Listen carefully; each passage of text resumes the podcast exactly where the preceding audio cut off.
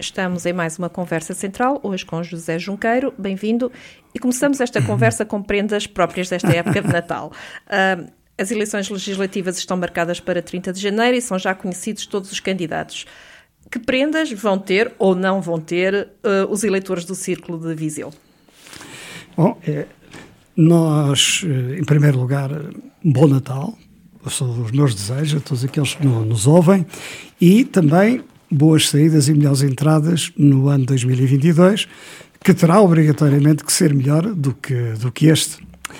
Quanto às prendas de, dos deputados, eu penso que não há nada de novo no discurso uh, dos deputados. Uh, tudo foi muito rápido, como já tínhamos uh, antecipado aqui, no PSD e no PS. O PS é uma lista que se mantém, com uma inversão do terceiro e do quarto, porque o João Paulo Rebelo era terceiro, agora é quarto, o porque o, Rui da Cruz. O, é, o José Rui Cruz é presidente da Federação e, portanto, institucionalmente deveria ter um lugar eh, acima, não que essa tenha sido a regra em todos os círculos eleitorais.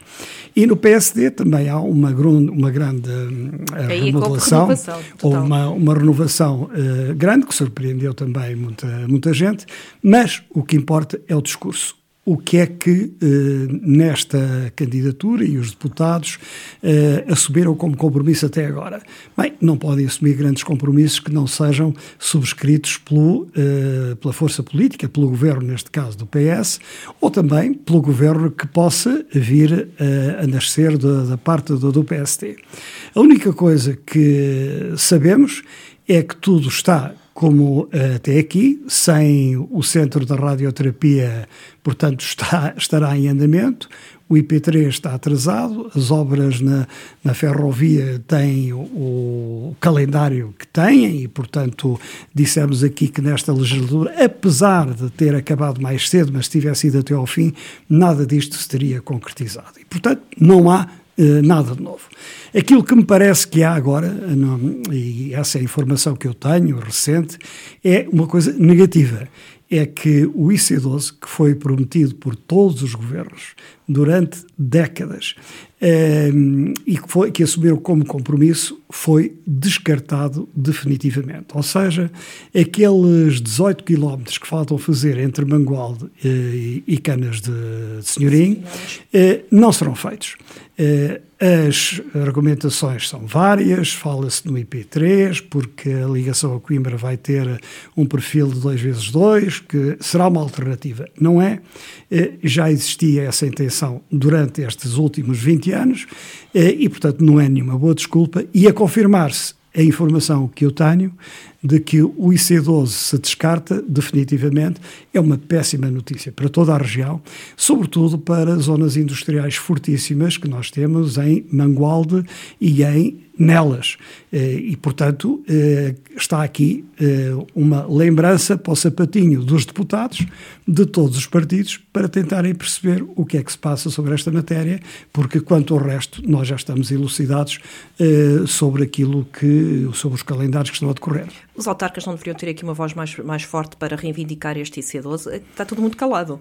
Sim, são eles que têm, que devem ter uma voz forte, mas também os deputados dos diferentes partidos, se forem pessoas com afirmação e importância junto das suas direções partidárias eh, ou do governo, como muitas vezes eh, se afirmam, eh, isso também é relevante para tentar desbloquear isso. Mas, claro, os autarcas juntos têm também um poder mais, até, não digo mais legitimado, porque o deputado tem um poder legitimado, mas é um poder local, é diferente e tem, digamos, uma grande força sobre os governos. E eu espero que não façam com o IC12 como os autarcas fizeram com a barragem de Girabolhos, que aqui falei tantas vezes, e cuja anulação foi um, um desastre para toda a região. É uma coisa que está que é irreversível e que eu Uh, infelizmente, vi que os autarcas aceitaram uh, de ânimo leve a isso. Não estava, digamos, na, no meu imaginário que coisas tão relevantes, ainda por cima o investimento privado, já com dinheiro entregue ao Estado, com os terrenos reservados Eh, nada implicaria da parte do Estado qualquer outro tipo de despesa, era uma coisa que estava garantido e isso foi-se. Portanto, durante estes anos, nós temos que a única coisa concreta que está a avançar para terminar são as urgências eh, do hospital, eh, do centro hospitalar. Eh, isso é uma boa notícia, mas tudo o resto são calendários por, por cumprir e estas são, eh, são os argumentos que ficam no sapatinho dos candidatos a deputados para poderem assim, oferecer às suas direções partidárias. Assim é fácil dar prendas, se não passarem de intenções. Exatamente, exatamente. Nada de estranho, nada que não tivéssemos referido até aqui, quer dizer, a falta de, de assertividade nas promessas que são feitas e nos calendários que são desenhados, eh, acaba hoje, acaba amanhã, quem tem tanta experiência disto como nós e que sabemos das alterações, às vezes pode não ser mesmo por culpa do ministro OB. Quer dizer, é, é mesmo o processo concursal, as disponibilidades financeiras, só que as promessas foram feitas sabendo de antemão que tudo isso podia acontecer e, portanto, nessa matéria tudo está atrasado. Bem, e agora falamos de uma hora, a hora do PSD, esta é a hora do Rui Rio? É, até agora tem sido a hora do, do Rio. Acabou por eh, ganhar a, eh, a, disputa interna, é o presidente de, continua como presidente do PSD, contra muitas expectativas e, sobretudo, contra uma elite eh, partidária extraordinariamente importante. E aqui incluo alguns que o tinham apoiado e que não se quiseram comprometer agora, Leonor Beleza, Francisco Pinto Alcemão, etc., porque eram amigos de ambos os candidatos, é uma posição é como outra qualquer, eh, mas a verdade é que foi a hora eh, do presidente do PSD continuar, do Rui Rio. E penso que eh, esta disputa eleitoral, a 30 de janeiro, terá o seu epílogo, pode ser de facto, também eh, a hora eh, da verdade no PSD e do Rui Rio, porque será ou não um poder assumido nessa altura. As sondagens induzem-nos eh, em várias direções, as últimas dão uma maior proximidade entre as principais forças políticas, o que nunca dão é uma solução do governo a seguir.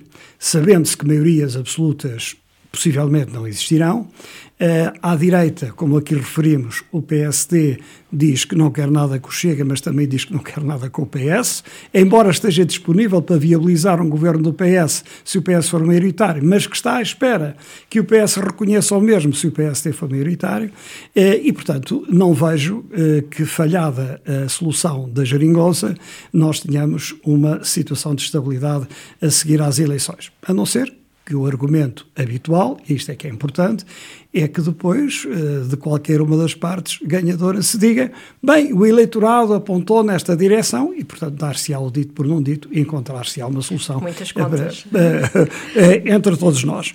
De qualquer forma, e por último, hum, queria referir, bem, a continuidade da lista do PS, com estas alterações, a grande uh, renovação na lista do, do PSD e a surpresa que também aconteceu de norte a sul do país, quer no PS, quer no PSD, mas mais no, no PSD eh, e no PS também, com, incluindo presidentes de distritais que não vão até em lugares elegíveis nas listas. Veremos o, o que é que isto dá.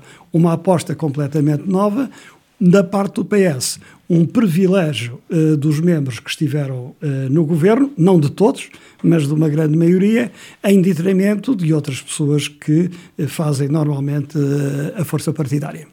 Muito bem, e, ao longo deste ano de 2021, já me, já me estou a perder nos anos, ao longo deste ano de 2021 foram várias as vezes que nós trouxemos aqui casos de justiça a esta conversa. Sim. E vamos terminar o ano precisamente a falar também novamente de casos de justiça. O, o Rendeiro, a Sim. situação de, de, de Rendeiro, mas também temos a situação de Manuel Pinho de Boa Ventura. Este ano foi um ano pródigo em uh, acusar, fazer, uh, deduzirem-se acusações e fazerem-se. Um, uh, detenções e, e, e, colocar, inclusive, uh, grandes valores em cima da mesa para, para libertar. Eu, eu acho que a, a justiça está na, na, ordem do dia, sempre esteve, agora com uh, um palco mediático extraordinariamente forte, porque as personalidades são extraordinariamente fortes. Mas nem tudo aquilo que, que luz é ouro e há que fazer aqui alguns esclarecimentos. A questão do João Rendeiro, dissemos aqui, a partir do momento em que ele tinha caído na tentação de dar uma entrevista à, à comunicação social, de certeza absoluta que a Judiciária saberia onde é que ele estava e, pelos vistos, sabia, e, portanto, tudo isso terminou para já, embora uh, se possa constituir aqui uma novela que prolongue no tempo aquilo que as pessoas julgavam que era o imediato, a extradição. Eu até apontei aqui um exemplo extremo, dizendo ou é assim, pela força, eh, e isso hoje não existe nas sociedades democráticas, ou então eh, vamos ter que aguentar ou que esperar eh, por aquilo que são as decisões dos tribunais, e portanto não é líquido que este seja um processo rápido. Um outro, uma outra coisa que causa algum constrangimento, quando na comunicação social aparece esta questão de, de Teixeira dos Santos, de, de, de, outras, de outras personalidades dizendo que prescreveram, digamos, os processos, a verdade é esta: é que as deduções do Ministério Público as suspeitas do Ministério Público não encontraram nenhuma prova e, portanto, não puderam deduzir nenhuma acusação. E esses processos eh, não andaram para a frente porque nada daquilo que era a suspeita do, do Ministério Público foi eh, objeto de prova. Não há prova e, portanto, esses processos não podiam andar. Ao contrário, mesmo a questão do, do Anel Pinho, eh, que tem um processo com 10 anos, onde que o mesmo tribunal eh, tem uma opinião, o mesmo tribunal tem outra opinião a seguir, é o, o mesmo tribunal tem uma opinião diferente e agora, passado 10 anos, acham que havia um perigo de fuga e vamos fazer, eh, digamos, uma detenção, prisão domiciliária e depois uma calção de 6 milhões de euros. Isto não prestigia ninguém.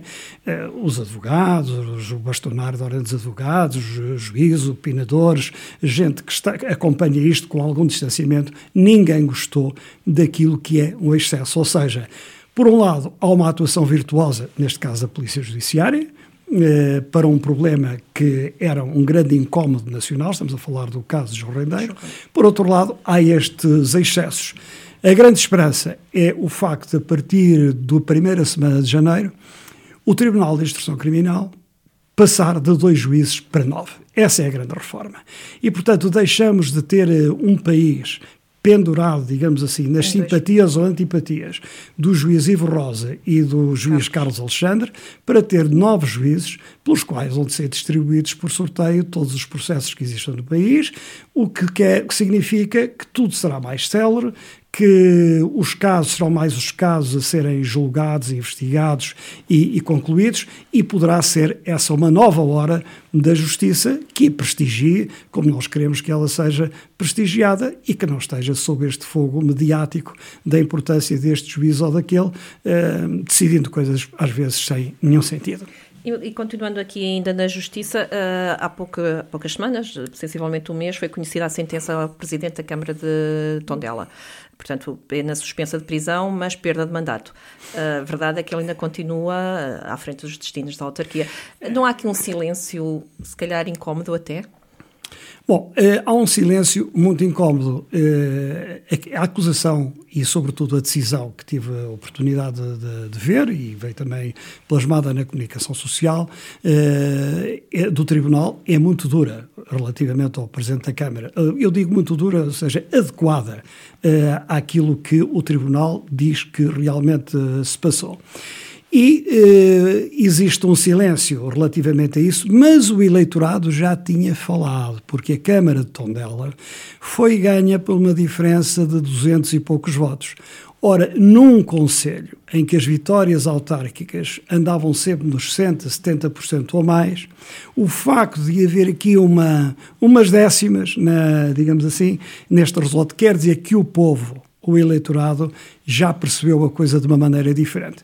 E é muito confrangedor eh, que, sobre esta matéria, as pessoas que deviam atuar sobre isto, nomeadamente o próprio PST, se deveria pronunciar sobre esta matéria, o não tivesse feito. Eh, enfim, estão recursos eh, a correr. Isso é, é o que é. E depois as acusações também concretizadas já, relativamente aos casos de São Pedro do Sul e de Oliveira de Frades, que esperamos que tenham o seu seguimento, que se somam a casos de, de, de tabuaço, de, de, anteriores. Tudo ligado a um construtor civil aqui é, da região. É, exatamente. O que, é, para qualquer um de nós, para bom entendedor, uma só palavra basta e digamos que o facto da Justiça ter atuado desta forma e, e, sabermos o que se sabe hoje, não é?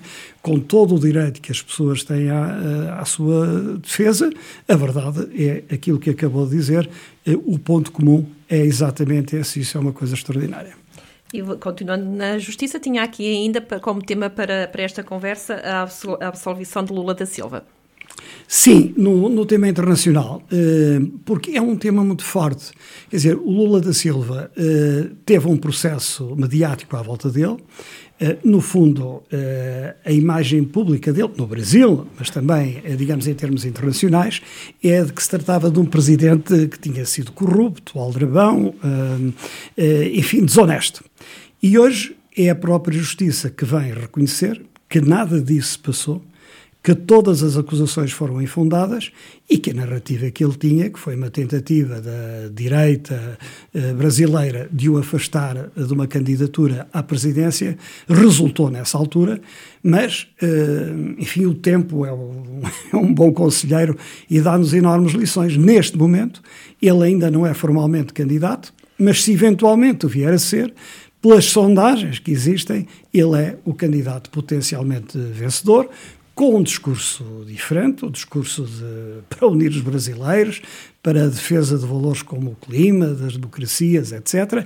Ou seja, um, escreve-se aqui direito por linhas tortas e eu achei uh, muito importante, mais uma vez, uh, sublinhar isto, porque tudo foi mediatizado, uh, ele foi vilipendiado na, na praça pública, a opinião que existe na grande parte dos brasileiros ainda não mudou, porque lá é que isto tem verdadeira repercussão, mas a sua absolvição de todos estes casos e a sua capacidade de ser uh, candidato novamente uh, diz muito uh, do modo como hoje as coisas se podem construir no sistema judiciário. Eu vou deixar aqui uma provocação. Ah, concorda ou faz a mesma reflexão da proximidade de Lula da Silva José Sócrates? A proximidade só os tribunais é que a poderão dizer.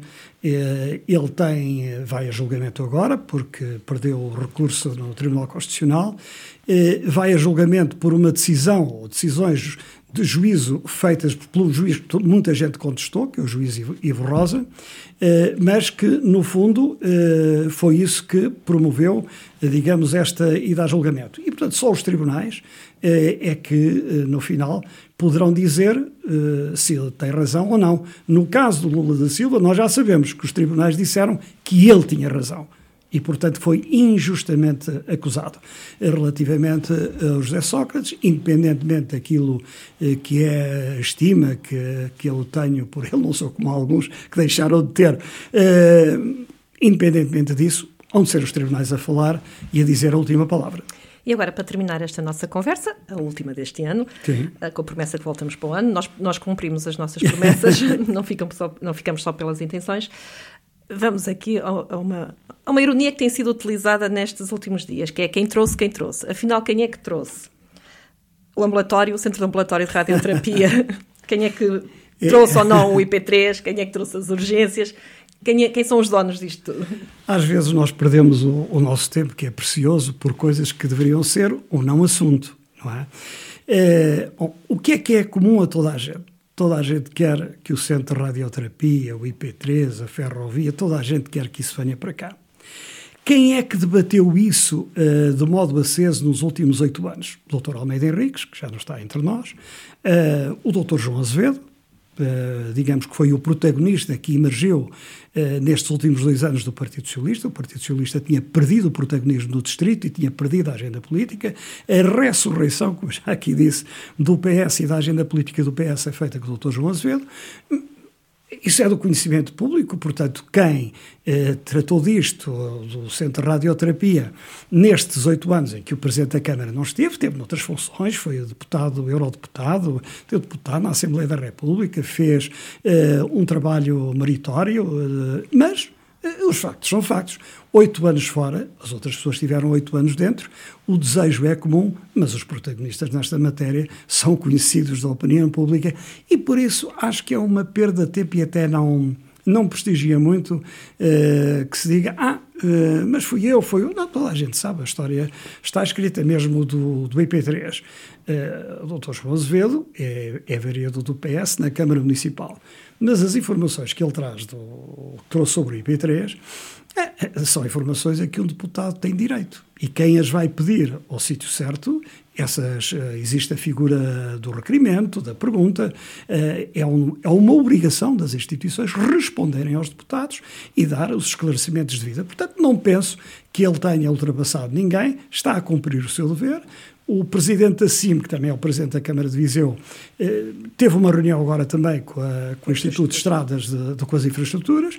Bom, eh, estão todos a fazer, eh, digamos, o seu papel, mas não podemos negar, os protagonistas nestes últimos oito anos sobre estas matérias foram outros que não o atual Presidente da Câmara de Viseu. Embora o atual Presidente da Câmara de Viseu, como todas as outras pessoas, eu próprio, nós, todos nós desejamos e sempre defendemos que isto viesse para aqui uh, o mais rapidamente possível e até hoje não foi possível.